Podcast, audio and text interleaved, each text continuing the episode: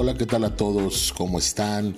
Los saludo su amigo Ricardo Montoya en un episodio más de este su podcast La Ventana. El día de hoy espero que se encuentren muy bien y espero que el tema del que platiquemos les parezca interesante. El día de hoy vamos a hablar del chantaje, del si me dejas, me mato. El dolor que no habla gime en el corazón hasta que lo rompe, decía William Shakespeare. Y es así, cada dolor, cada angustia callada, silenciada, cada cosa no puesta en palabras, se manifiesta de diferentes maneras, con diferentes síntomas, en enfermedades, en trastornos, en adicciones, en intentos de hacerse daño los que se concretan y los que no se concretan. Hoy vamos a hablar de las variantes que el hombre se encuentra en el amor. Ese escenario tan complicado que vivimos prácticamente todas las personas. Pero hoy hablaremos de ese amor obsesivo, de ese amor que lastima, de ese pseudo amor, porque un amor real no tendría que ser obsesivo ni tendría que ser caprichoso. Tendría que ser un amor que te va acompañando, en el que dos personas van en paralelo y se van apoyando y van sumando el uno al otro. Vivimos una época en la que se habla muchísimo de violencia de género. Pero cabe destacar que la violencia no siempre es física. También existe otro tipo de maltrato maltrato sutil, maltrato intermitente, que trae otro tipo de problemas de tipo psicológico. Muchas veces no somos conscientes de este tipo de violencia en la, que vivimos inmersa, en la que estamos metidos. No sabemos decidir, no sabemos ni qué hacemos, ni por qué lo hacemos, ni qué decimos, ni por qué lo decimos. Vivimos con miedo, vivimos con vergüenza, no sabemos lidiar con lo que estamos enfrentando. ¿Qué pasa? Cada vez existen más personas que llegan y se quejan en el consultorio de que están siendo amenazadas o amenazados emocionalmente con el tema de si tú me dejas, yo me voy a hacer daño, si tú me dejas, me voy a morir, si tú me dejas, me voy a matar. Y las estadísticas crecen y crecen y eh, este, este tipo de maltrato es súper, súper común. Chicos y chicas jóvenes, menores de 35 años, con estudios, inteligentes, autosuficientes, decididos, responsables, con las cosas claras, poco influenciables. Así es aunque parezca paradójico, todo esto tienen estos chicos. Pero viven este tipo de situaciones. Ya sea que sean víctimas o sean los victimarios. O sea, sean el que amenaza o el que es amenazado. Pero entonces, ¿dónde está el límite? ¿Dónde está ese límite que marca la diferencia entre estar obsesionado y estar enamorado? Nuestra cultura nos ha llenado de mensajes sobre el ideal romántico del amor. De que estar enamorado es estar prácticamente obsesionado, es no puedo vivir sin ti, no puedo vivir sin tu amor, sufro por ti.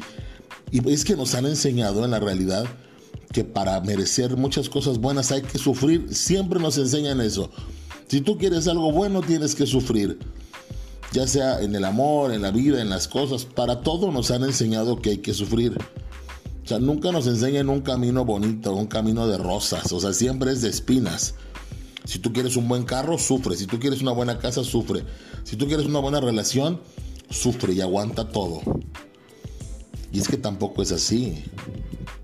Entonces, el cine, las novelas, las novelas de aquí de nuestro México, cuánto nos decía, ¿no? Del sufrimiento, de la obsesión, cuántas veces no, no, me voy a matar en una tragicomedia mágica, ¿no? En la que no, me, me, voy a suicidar porque ya no me quiere. Las letras de las canciones nos dicen eso, nos dicen, no, es que sin ti me voy a morir, no le encuentro sentido a nada. Ajá.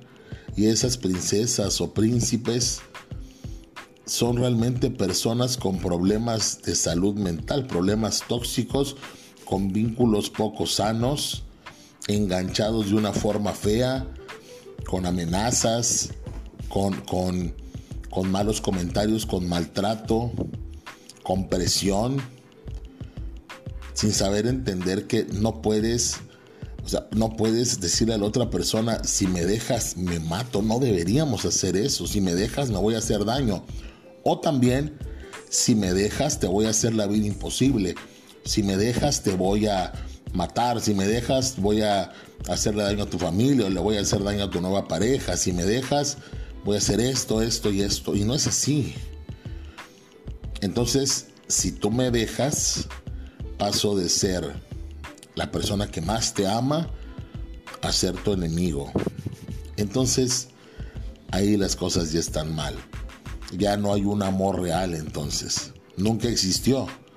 Solamente es una obsesión como esa canción, ¿no? Entonces, deberíamos entender que aquí estamos viviendo en una adicción. Así como hay adicción al alcohol, a las drogas, a cualquier cosa, aquí estamos hablando de una adicción hacia la otra persona.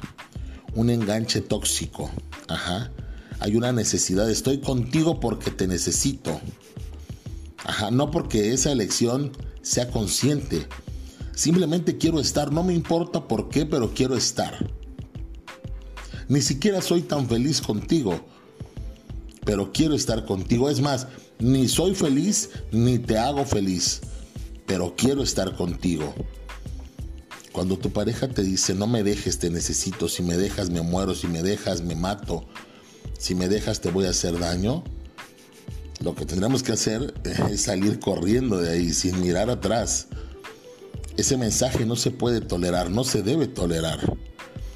Es un indicador de que todo está mal. Y así tendría que, tendría que verse. O sea, si, si una persona que está contigo, porque aparentemente te ama, pero te dice que si se va de tu vida porque tú lo estás echando, porque ya no quieres, te va a hacer daño o se va a hacer daño, esa persona no puede y no debe estar en tu vida. La obsesión por una persona nos puede llevar a la extrema dependencia, a no poder vivir nuestra vida normal y eso habla de una pésima, pésima autoestima. Normalmente hablamos de que esa persona es un refugio para ti. ¿Qué hago si me dices, si me dejas, me mato? ¿Qué hago? ¿Le creo? ¿No le creo? ¿Se va a matar? ¿No se va a matar? ¿Voy a, voy a cargar con esta culpa toda mi vida si es que se mata? Ajá. ¿Será que sí lo va a cumplir? ¿Qué pasa cuando esta persona constantemente nos dice, me voy a matar, me voy a suicidar, me voy a hacer daño, y no me importa, y lo demuestra? O se pegan, o se golpean, o le pegan a la pared y se lastiman, o se avientan de un carro en movimiento, en un pleito, para que veas que sí son capaces de cumplir la amenaza. Entonces, ¿qué vas a hacer? Si te estás dando cuenta, si estás siendo consciente de cómo son las cosas. En primer lugar, es importante que entiendas que esto es una forma de abuso, es una forma de abuso emocional.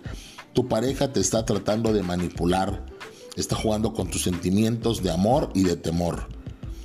Y sí es posible que te enojes cuando esto suceda y explotes y gritas y le digas, pues no quiero nada, pero el miedo, el miedo va producirte la obligación de mantenerte junto a esa persona para evitar una tragedia.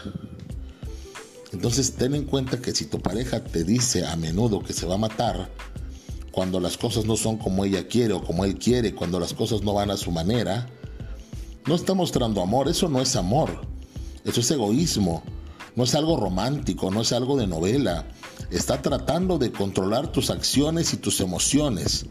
Si este es el caso, Piensa en lo que, estoy, en lo que estamos hablando ahorita. Escucha bien este audio. Tiene que buscar ayuda.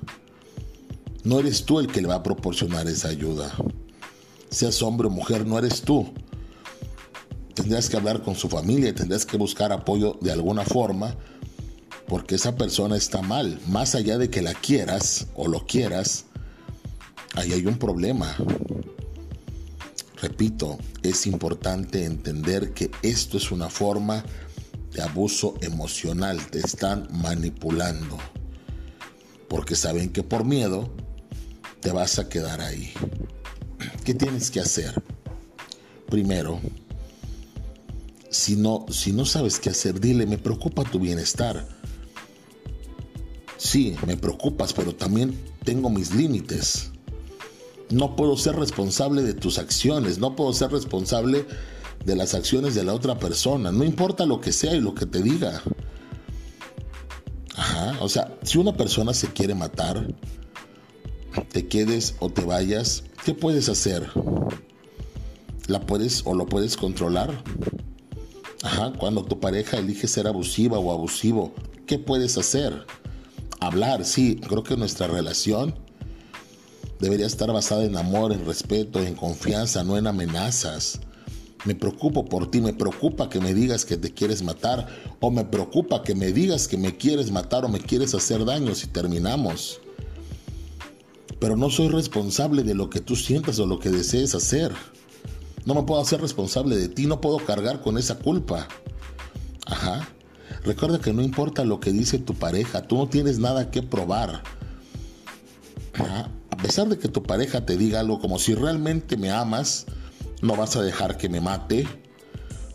Esto es un patrón de culpa poco saludable. Ajá. Y hasta que esos patrones no se eliminen, lo más probable es que tu pareja continúe con las amenazas de suicidio, de autolesión, de hacerte daño, de venganza, para que tú cedas a sus demandas. Ajá. ¿Qué vas a hacer? Recuerda, esto es un tipo de chantaje. Ajá. Ten en cuenta que si tu pareja te está repitiendo y repitiendo y repitiendo algo, tú te lo estás creyendo. O sea, ya, ya realmente vives con ese temor de, bueno, si no le contesto, si no voy, si no hago lo que ella o él quieren, probablemente sí se mate. Y eso no va a ser tu culpa tampoco, porque no eres tú quien está matando a la persona o quien está causándole una autolesión. Es la misma persona. Tienes que buscar ayuda, hablar con un miembro de su familia, como te mencionaba, con alguien de confianza, un consejero escolar, un terapeuta.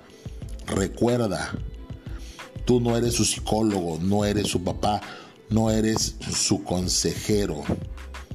Tú tienes que buscar ayuda también porque hay, algo importante. La persona está mal porque te amenaza, pero tú también estás mal porque te crees esas amenazas y te quedas ahí.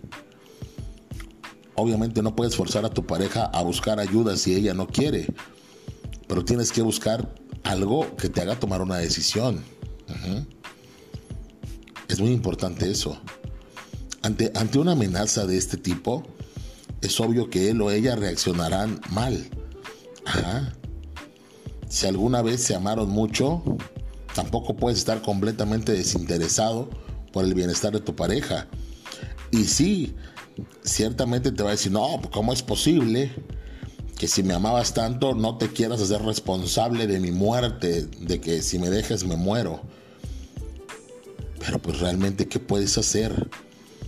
Me quedo en ese lugar donde me maltratan tanto para que esta persona no se mate, para que no se haga daño, para que su familia no me culpe, para que yo no cargue con esto. Si el propósito de la amenaza de suicidio es hacer que la otra persona se quede y no termine la relación, es una estrategia que funcionará solo temporalmente. Tarde o temprano dejará de surtir efecto. Así que si tú estás haciendo eso, si tú estás amenazando a tu pareja con matarte si te dejan, déjame decirte que no va a tardar mucho tiempo. No va a durar mucho esa estrategia porque la otra persona se va a cansar. Las amenazas tienen también un tiempo. Un tiempo, tienen caducidad. y la otra persona se va a cansar y lo más probable es que en algún momento diga, pues mátate si quieres y ya. ¿Qué le hacemos? No soy responsable de tu vida. La amenaza de quitarse la vida muchas veces es solo eso, una amenaza. Así es. Obviamente no podemos descartar que la persona realmente haga algo. Pero, repito, ¿cómo lo vas a controlar? Me mataré y será tu culpa y te sentirás culpable para siempre. ¿Qué harás? ¿Te vas a enojar? No, no, ¿por qué? No, o sea, no quiero que te hagas daño. ¿Por qué, por qué nos llevamos así?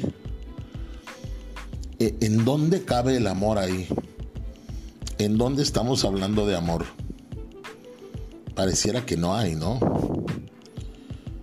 La persona que amenaza con atentar contra su vida parece triste, parece que está desmoronándose, pero realmente está implementando una estrategia en la que quiere tener una pareja de manera egoísta y de manera obsesiva y no le importa si la quieren o no la quieren, si lo quieren o no lo quieren, solamente quiere tener a la persona ahí porque la necesita en su vida, porque no sabe estar solo, porque tiene baja autoestima, por lo que tú quieras. Lo que menos le importa son los sentimientos, lo que más le importa es tener allá a la persona y nada más. Entonces, si permanecen juntos, debes considerar que en el futuro van a haber más amenazas y amenazas de algún tipo, porque la persona que te mantiene a su lado con amenazas, tal vez nunca cambie. Y si tú aceptas vivir con amenazas, pues también tal vez nunca cambies. Ajá. Algunas veces las personas expresan directamente sus intenciones suicidas. Y hay gente que dice, si lo dice, no lo va a hacer. No, eso no es una regla. O sea, las personas, hay personas que, que lo dicen y lo hacen, hay personas que no lo dicen y lo hacen. Nunca es bueno generalizar. Ajá. Lo, lo que sí es que lo más probable es que sea un intento de manipulación, un chantaje emocional. Repito, cuando las cosas no son como la pareja quiere, chantajea. Ajá. Sí, el pensamiento suicida puede estar presente, pero lo más presente es la manipulación. Y repito, se tiene que buscar ayuda, tanto para la persona que amenaza como para la persona que es amenazada. Tú pregúntate, ¿quiero estar aquí? quiero seguir aquí, quiero vivir con este estrés, deseo estar con esta persona, deseo vivir mi vida bajo esta presión tan enorme de cargar con la responsabilidad de la vida de alguien que si la dejo o lo dejo se va a matar. No creo que sea algo adecuado ni positivo. Pero eso lo decides tú. Es importante buscar ayuda de forma inmediata. Esto fue un episodio más de su podcast La Ventana. Y yo soy su amigo, el psicólogo Ricardo Montoya. Espero que les haya gustado, espero que les sirva, espero que estén bien y si no están bien, busquen ayuda, busquen ayuda. Es importante y para eso estamos los psicólogos. Bonito día, bonita tarde o bonita noche, según la hora en que escuchen este podcast. Hasta la próxima.